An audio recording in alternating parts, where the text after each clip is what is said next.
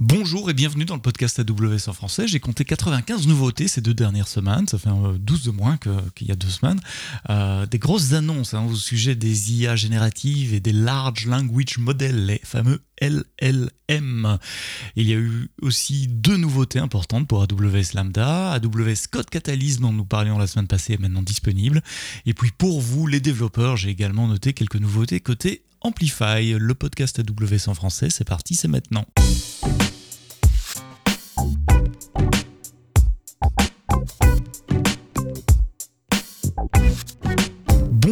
Vendredi comme d'habitude, une semaine sur deux, on parle des nouveautés AWS des, des deux dernières semaines avec un podcast publié un peu plus tard que d'habitude, puisque d'habitude il est là le matin, là c'est en fin d'après-midi, euh, pour des tas de raisons, je ne vais pas rentrer dans les détails, mais merci de vous être abonné sur euh, Amazon Music, sur Spotify, sur Deezer, sur euh, Apple Podcast, Google Podcast, vous êtes nombreux à nous écouter sur le, web également, le podcast AWS en français, vous le savez, c'est tous les vendredis le matin en général. Je vais aller rapidement sur la première news que j'ai épinglée pour vous des deux dernières semaines, parce qu'on en a parlé en longueur euh, la semaine passée. C'est Code Catalyst, cet outil qui permet de générer des environnements de développement pour, pour vous, les développeurs, pour hoster votre projet, avec du, source code control, avec euh, de la gestion des issues, avec du CI/CD, tout ça intégré euh, dans, dans, dans, une seule console. Si vous voulez avoir plus de détails sur Code Catalyst, allez écouter l'épisode 157 de la semaine passée. Vous aurez tous les détails et plus encore. Sachez que ce, ce service est maintenant disponible pour toutes et tous. Mais les grosses annonces des deux dernières semaines ne concernent pas Code Catalyst, ils concernent les AI génératives. Vous savez, les modèles d'intelligence artificielle qui sont capables de générer du contenu, comme générer des images, des sons, générer du texte également. Ça a été rendu très populaire récemment euh, grâce à ChatGPT qui a, permis à tout un chacun, à Madame Michu, de se rendre compte de la, puissance de ce genre de, de modèle. Alors, c'est pas quelque chose de nouveau chez Amazon ou chez AWS. On fait de, l'intelligence artificielle depuis euh, plus de 25 ans. Les, les entrepôts d'Amazon sont extrêmement pilotés par de l'intelligence artificielle, que ce soit pour diriger les robots qui vont chercher les articles que vous attachez, pour décider où on va placer les, les, les articles euh, dans le, les, les, fulfillment centers, j'ai cherché le mot en français, les centres de distribution, ou pour prévoir les stocks, simplement savoir ce qu'il faut mettre en stock, à quel endroit en fonction de vos habitudes euh, d'achat. Nous utilisons également des langages euh, des, modèles génératifs pour, Alexa, pour, pour générer des réponses d'Alexa, pour générer de la voix, pour comprendre ce que vous dites. Enfin bref, c'est pas nouveau, ça fait plusieurs dizaines d'années euh, que nous travaillons sur l'intelligence artificielle et nous mettons à disposition de nos clients depuis la semaine passée Amazon Bedrock. C'est en, limited preview pour le moment, donc vous pouvez vous inscrire sur une, file d'attente pour avoir accès au service. Mais Bedrock, c'est quoi? Ce sont, c'est un, un système serverless qui vous permet d'accéder à des euh, modèles de fondation sur des modèle génératif, c'est-à-dire que plutôt que de devoir entraîner votre propre modèle, vous pouvez prendre un, modèle euh, de l'étagère. Alors on travaille avec des partenaires euh, comme, comme euh, AL21, comme Anthropic ou Stability AI, ceux qui font Stable Diffusion. Et puis il y a les modèles d'Amazon également, qu'on appelle Titan, Amazon Titan, que vous pouvez utiliser. Donc vous choisissez votre modèle, et puis vous pouvez commencer à l'utiliser directement depuis vos applications ou, et ça c'est unique, vous pouvez personnaliser votre modèle extrêmement rapidement également. Euh, imaginez que vous ayez euh, un, ensemble de vocabulaire lié à votre catalogue de produits ou lié aux, questions-réponses fréquemment posées par vos clients, par exemple. Vous pouvez, à partir de quelques dizaines de prompts que vous labellisez vous-même, quelques centaines idéalement, vous allez customiser euh, des, des, foundational models, des modèles de fondation qui sont proposés par Bedrock pour ainsi euh, intégrer, le, personnaliser pour votre langage, votre modèle de business, votre domaine euh, de, business. Donc si vous êtes intéressé dans les euh, modèles de fondation sur les large language models, mais que vous n'avez pas envie de déployer toute l'infrastructure, que vous n'avez pas nécessairement les data scientists pour fine-tuner tout cela, vous pouvez utiliser tout ça en serverless, c'est Amazon Bedrock et c'est en preview. C'était une des grosses annonces des, deux dernières semaines. Et elle a été couplée avec deux autres choses également. La mise à disponibilité des nouvelles instances EC2 Inf2 avec des chipsets d'inférence euh, Inferentia qui sont conçus par AWS. Donc en plus des processeurs traditionnels qui tournent l'OS, il y a un chipset dédié pour l'inférence. L'inférence en machine learning, c'est euh, quand, vous soumettez des données à un modèle et, qui vous donne la réponse. Euh, avec cette nouvelle version de, de, processeur Inferentia, donc les instances EC2 Inf2, il peut y avoir jusqu'à 12 chips Inferentia 2 dessus qui peuvent euh, amener jusqu'à 10 fois plus euh, de, de, de, 10 fois moins de latency pardon, que la précédente génération des Amazon EC2 Inf 1. Et même chose, donc l'inférence, c'est quand vous avez le modèle et que vous allez euh, échanger des données avec votre modèle. Pour le training, nous avons également conçu nos propres processeurs qui s'appellent les Trainium. Et là aussi, on lance une nouvelle famille d'instances avec des processeurs TRN1 N, donc les EC2 TRN1N, avec ces, coprocesseurs Trenium qui sont spécialement conçus justement pour la génération de modèles euh, génératifs, pour les, les, les, IA génératives. Je cherche les chiffres dans mes notes, 20% euh, plus rapide pour entraîner un, modèle euh, génératif qu'avec avec, l'instance de génération précédente, la, la TRN 1 et euh, jusqu'à 50% d'économie de coût aussi comparé à d'autres instances EC2. Donc si vous êtes euh, dans les modèles génératifs, regardez les nouvelles instances EC2 Trenium pour l'entraînement, les nouvelles instances EC2 Inferentia 2 pour l'inférence, et évidemment Bedrock qui, je le rappelle, est en euh, le preview limité pour le moment. Vous devez vous inscrire et attendre d'être invité pour pouvoir tester ce nouveau service.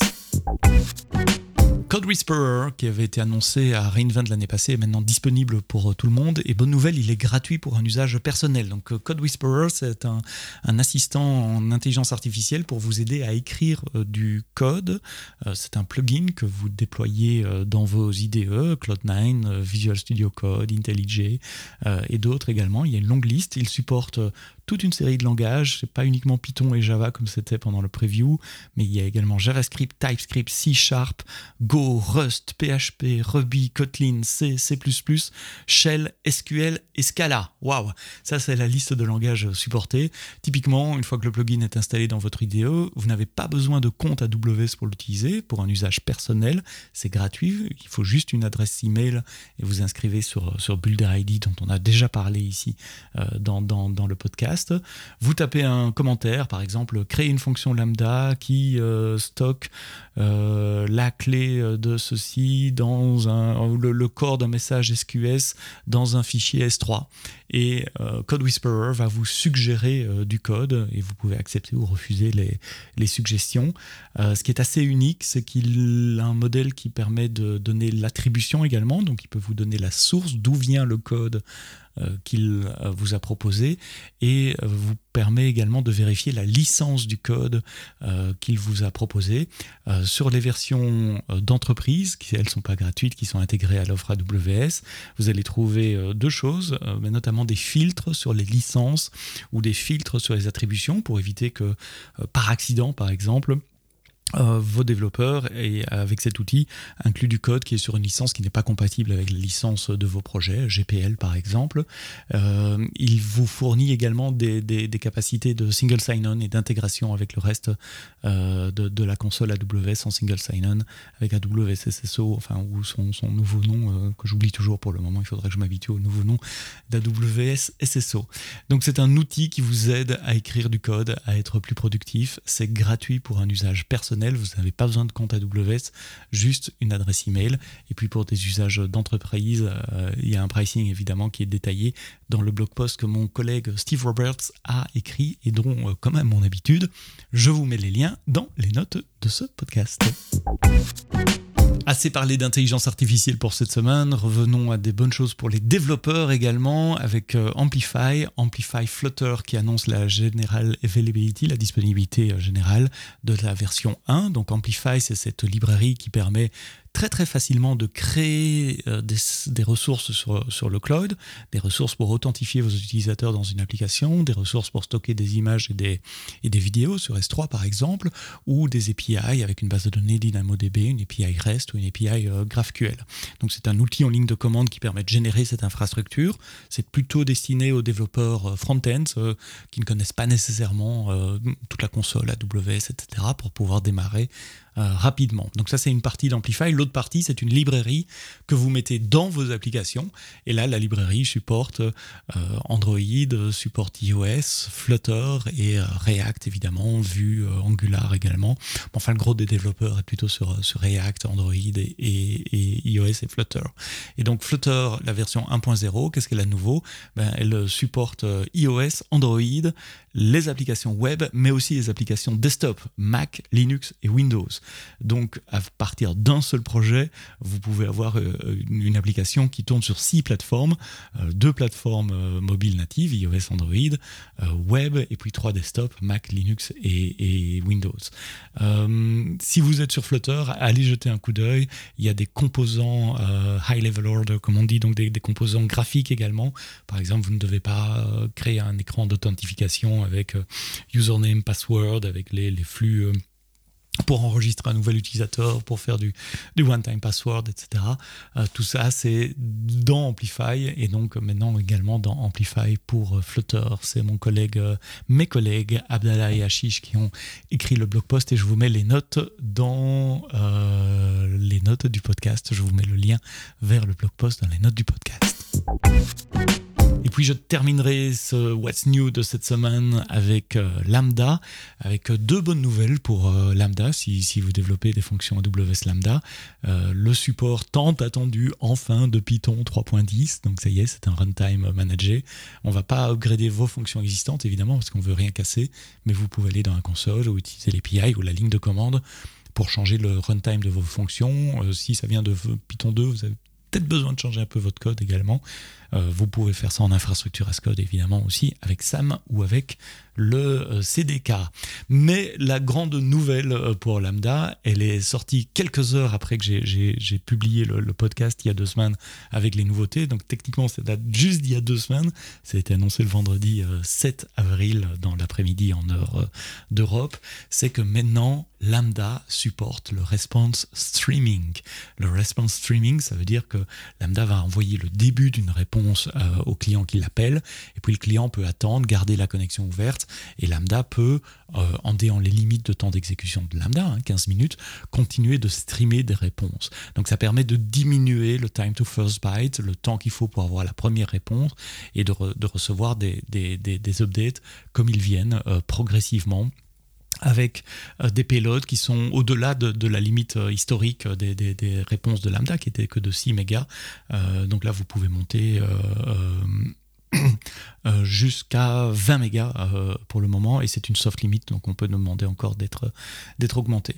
Alors, quels sont les runtime, quels sont les langages de programmation qui supportent le response streaming? Pour le moment, c'est Node.js 14 ou des euh, runtime managés, euh, custom, pardon. Donc si vous écrivez votre propre runtime, vous pouvez euh, également utiliser l'API de streaming pour que vos fonctions lambda puissent streamer. Alors, qu'est-ce que vous allez streamer bah, Typiquement, ça peut être des vidéos, ça peut être des images, etc. imaginez une fonction lambda qui, traite des images, elle peut très rapidement envoyer le, début du, flux des, de l'image processée et puis euh, streamer la réponse, streamer un flux vidéo par exemple, ou streamer des événements, simplement avoir une fonction lambda qui, qui reçoit, qui va chercher des données dans Kinesis ou dans Kafka euh, et qui stream la réponse au client euh, qui l'appelle. Enfin, il y a des tas de use cases passionnants à mon avis derrière euh, le, la, le, streaming des, réponses en, lambda et je suis super curieux de savoir ce que vous allez développer avec euh, cette nouvelle API. Donc dites-le moi sur les réseaux sociaux, euh, comme d'habitude, Twitter, Mastodon, Sebsto, Sébastien Stormax sur LinkedIn. De nouveau, vous avez les liens vers mes profils sur les différents réseaux sociaux dans les notes du euh, podcast. Voilà, c'était les, nouvelles que j'ai épinglées pour vous euh, cette semaine. Euh, podcast enregistré le vendredi 21 avril l'après-midi. Rendez-vous la semaine prochaine pour un nouvel épisode du podcast AWS en français. La semaine prochaine, nous parlerons de gaming. Qu'est-ce que c'est que faire des jeux dans le cloud? Pourquoi c'est intéressant de mettre son, son game server? Qu'est-ce que ça permet de faire? Et on parlera avec une, un studio de jeux établi à, Marseille.